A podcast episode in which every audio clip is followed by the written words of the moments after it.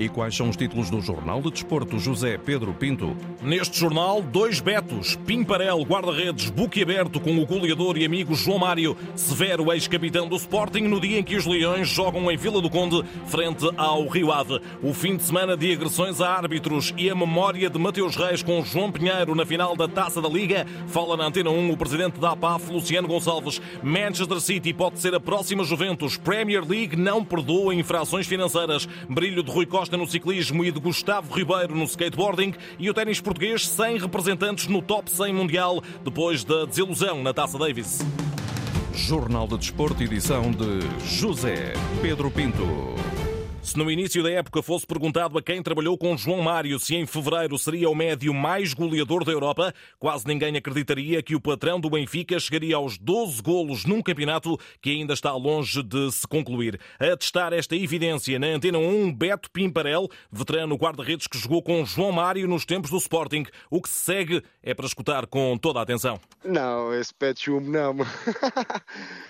Nunca imaginei ver o João, obviamente, como líder dos marcadores, mas obviamente que sempre soube que o João Mário é um, é um excelente jogador, é um grande talento do futebol português. Um jogador diferente, é um jogador com uma, com uma inteligência tática e com um conhecimento do que é o jogo bastante acima da média. E, portanto, não me surpreende a qualidade do jogo do João, mas obviamente surpreende que o João esteja como líder dos marcadores. Mas obviamente fico muito feliz, acima de tudo, fico muito feliz por ele.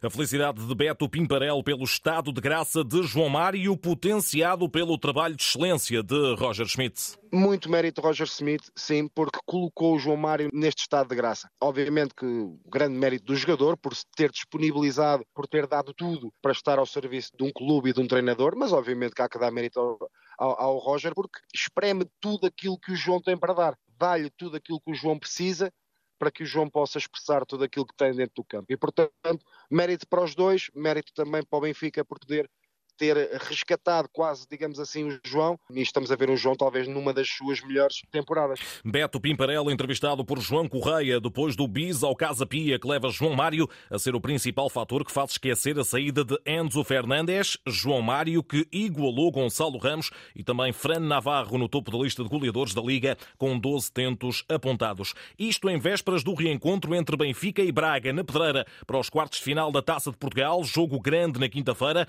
com o ex-guardião campeão dos Minhotos a concluir que as goleadas de mão cheia sofridas diante do Sporting em nada mancham a época áurea da equipa de Artur Jorge, que ainda ontem esmagou o Famalicão e que não permitirá ao Benfica ser considerado favorito nesse duelo da taça. Não me parece que o Benfica parta como favorito. Neste momento não me parece ainda Braga. Partem-se aqui as probabilidades também do, do, resultado, independentemente, obviamente, sabendo que o Benfica tem tido uma época quase, quase exemplar. E a juntar a tudo isto um António Salvador que sabe o que faz quando vai ao mercado e recruta recruta nomes como Bruma e Pizzi, bem como um treinador que sabe espremer tanto talento. O Arthur soube potenciar todos estes jogadores, conhecendo o seio de todo este clube e obviamente esta, estas contratações que acaba de fazer o presidente do Sporting Clube Braga é um claro sinal de que o Braga não está ali para fazer número, não está ali para cumprir mais uma temporada a ver no que é que dá.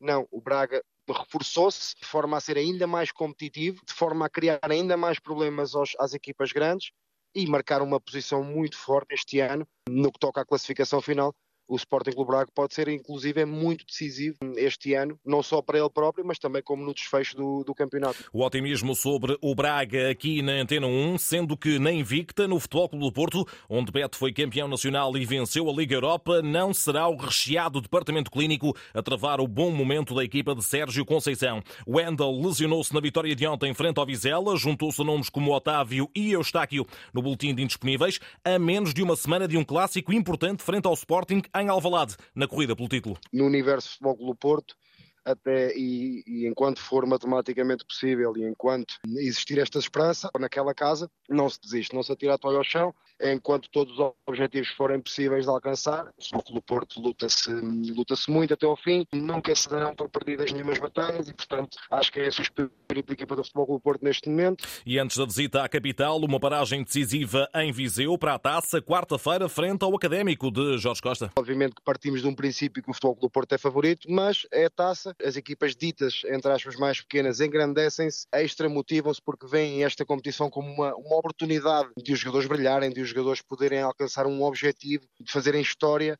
digamos assim. Portanto, eu acredito que seja um belíssimo jogo, acredito também que o Futebol Clube do Porto parte como favorito, mas seguramente o Jorge terá um plano para tentar surpreender o, o Sérgio um, e esperemos que, que, seja, acima de tudo, um grande, um grande jogo. Beto Pimparella, entrevistado na Antena 1 por João Correia.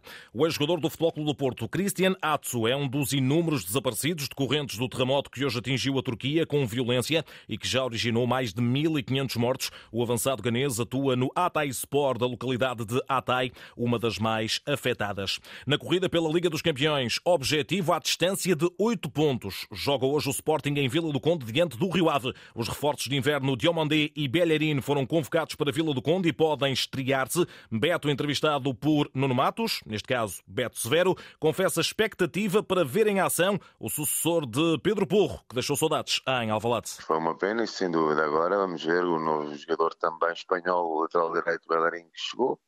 Vamos ver como é que ele também se adapta às rotinas, ao novo clube, a tudo mas acredito que será uma aposta para, para Ruben Amorim para o resto do, do, campeonato. Já quanto a Diomandé, recrutado ao Midtjylland? É um jogador muito forte fisicamente, posiciona-se muito bem, alguma maturidade, obviamente é o que eu costumo dizer dele, eh, eu já o dizia antes de assinar pelo Sporting, ele é um diamante em bruto, é um jogador com muita qualidade, ainda obviamente algumas arestas para limar, mas com, muita qualidade, seja física que seja técnica. Mas não será só Diomandé a reforçar o lote de centrais à disposição de Ruben Amorim. Não se esqueçam do renascido Saint Just. Mateus Reis tem sido muito utilizado também por Ruben Amorim, mas acredito eu uh, que Saint Just vai ser uma aposta mais válida agora nos próximos jogos, até porque cumpriu, acho que no meu ponto de vista, talvez o melhor jogo com a camisola do Sporting, e acho que ele necessita disto, é competir, jogar para ganhar outros ritmos. Finalmente, a avaliação de Beto, antigo central, sobre a forma como o avançado Youssef Chermiti está a entrar na equipa depois da estreia a titular frente ao Braga, aproveitando a suspensão de Paulinho. Acima de tudo, é um, é um avançado mola que gosta de chegar, gosta de dividir, também trabalha em prol da equipa.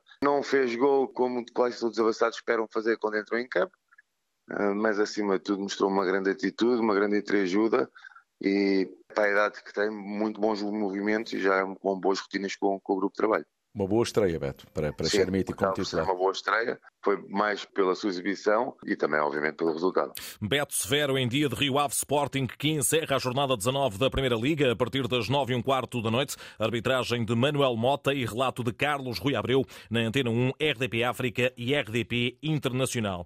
Antes, às 7 da tarde, o Portimonense recebe o Passos de Ferreira. Algarvios em queda livre não vencem há seis jogos, uma série na qual a equipa de Paulo Sérgio somou quatro derrotas. As preocupações uh, têm sido gerais. Agora sabemos, como é óbvio, que temos que mostrar melhoras urgentemente, porque de facto uh, não bom nem favor de ninguém sofrer oito gols em duas jornadas. Portimonense no 13º lugar a receber o Lanterna Vermelha Passos de César Peixoto, treinador de uma equipa que vem apenas da segunda vitória no campeonato. Nós estamos numa fase ascendente, mas muito mais pressionados que o Portimonense. Eu acho que, que a pressão é mais do nosso lado, mas que nós temos sabido lidar com ela e é importante que a gente aprenda a lidar com ela, porque até ao final vai ser assim, cada jogo é como uma final para nós, porque nunca sabemos onde é que vamos buscar pontos Vamos tentar entrar em todos os campos para tentar os três pontos, mas sabendo que importante é somar. Portimonense Passos de Ferreira para acompanhar com informações de Marco Fernandes.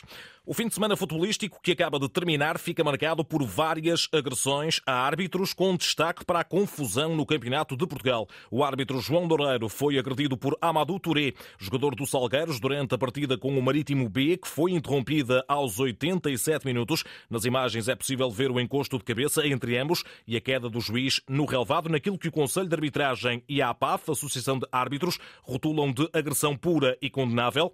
Cenário, entretanto, desmentido pelos Salgueiros. Já vamos ao caso concreto de Touré, que em tudo se assemelha ao protagonizado por Mateus Reis com João Pinheiro no Sporting Porto da final da Taça da Liga. Ora, o presidente da APAF, Luciano Gonçalves, sobre esta comparação, disse esta manhã o seguinte ao jornalista José Carlos Lopes. Esse exemplo é um grande exemplo daquilo que é, o nosso, que é a qualidade do nosso, do nosso futebol e do nosso. Um, do nosso espírito desportivo. E todos nós temos culpa nisso, tem a comunicação social porque valoriza isso, temos todos nós que se, que se alimentamos das redes sociais e que somos uns heróis nas redes sociais, em que conseguimos desvalorizar uma agressão, banalizando e fazendo comparações com outras situações. E isto só acontece num, num, país terceiro-mundista como é o nosso em relação a estes temas. Nem sequer vou, vou ser mais qualquer comentário uh, sobre isso, porque efetivamente uh, me envergonham que a gente uh, estejamos, que as pessoas que gostam verdadeiramente do futebol consigam olhar para isto como uma forma de banalizar uma agressão.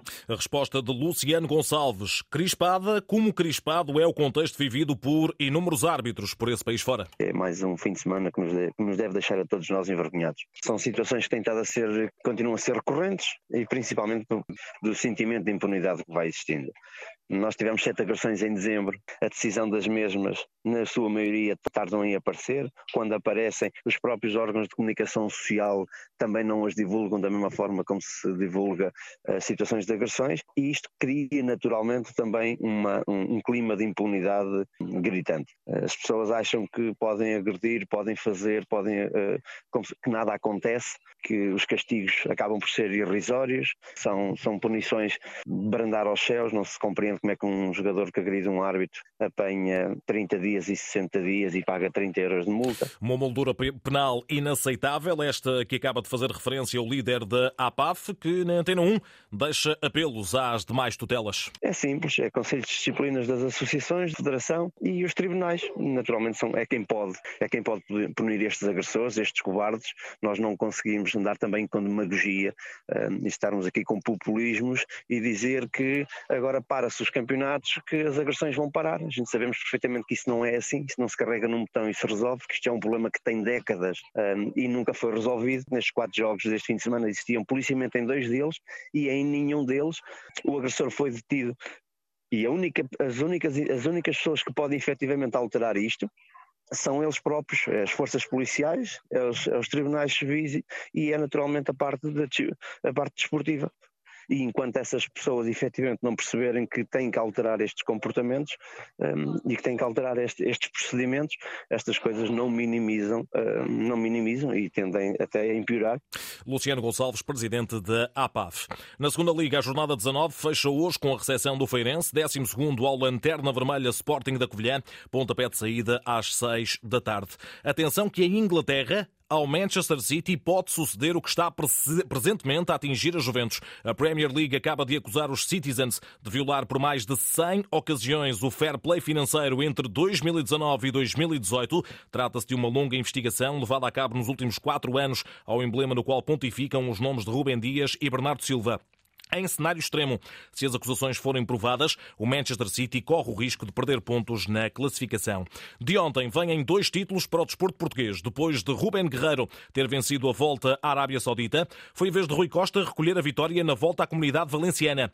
Segundo triunfo na época 2023 para o ciclista luso, que já havia vencido o troféu Calviá na estreia com as cores dos belgas da Intermarché Circus Vanti. Que o, grupo não nos apanhasse para mim era bom porque subia outra vez um lugar na, na classificação geral, então era, esse era o meu objetivo. Daí ter arrancado, daí as coisas até terem corrido bem melhor do que eu pensava e, um, e o facto de de poder uh, subir na classificação geral e em cima ter ganho a etapa, para mim era, era ouro. Rui Costa, em declarações ao site Top Cycling, o ciclista vira agora agulhas para a volta ao Algarve, mas não só. É sempre uma alegria, sem dúvida, vir correr a Portugal este ano com uma nova clássica, a Figueira, depois vou para o Algarve. As expectativas são altas, mas uh, sabemos que as vitórias cada vez estão, são mais difíceis de conseguir. É, é um bocadinho o género desta, mas uh, com conta-relógio as coisas dificultam, dificultam mais para, para o meu lado mas, eh, mas obviamente que, que estarei para dar, no Algarve para dar uma melhor e na Figueira também. Rui Costa com uma entrada em grande no novo ano velocipédico. Já Gustavo Ribeiro sagrou-se vice-campeão mundial de skateboarding em Shariá, nos Emirados Árabes Unidos. O skater português ficou atrás do francês Aurélien Giroud, mas queria mais. Não era o resultado que estava à espera, queria sempre ter acabado com o primeiro lugar, mas estou muito feliz de ter subido ao pódio mais uma vez com a bandeira portuguesa, representar Portugal. Isto é tudo apenas o início para a qualificação qualificação dos Jogos Olímpicos e estou em segundo lugar no ranking do mundo e é para ver se continua a melhorar e ver se chego em primeiro lugar. Gustavo Ribeiro ontem na tarde desportiva da Antena 1, na qual marcou presença também o presidente da Federação de Patinagem, um altamente elogioso Luís Sénica. Gustavo é uma referência a nível do skate mundial, portanto nós estamos muito satisfeitos. O Gustavo é um jovem de grande excelência, um jovem muito comprometido com a sua atividade de skate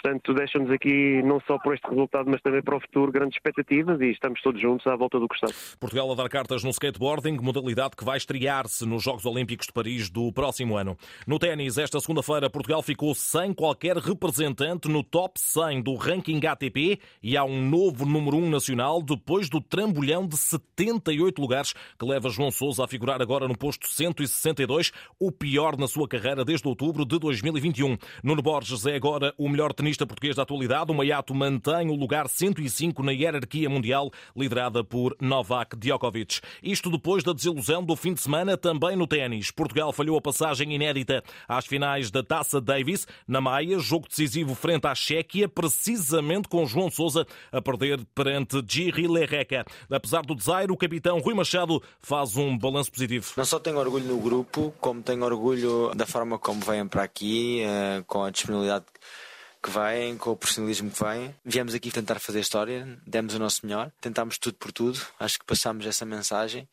Uh, acho que faltou uma única coisa, que foi ganhar.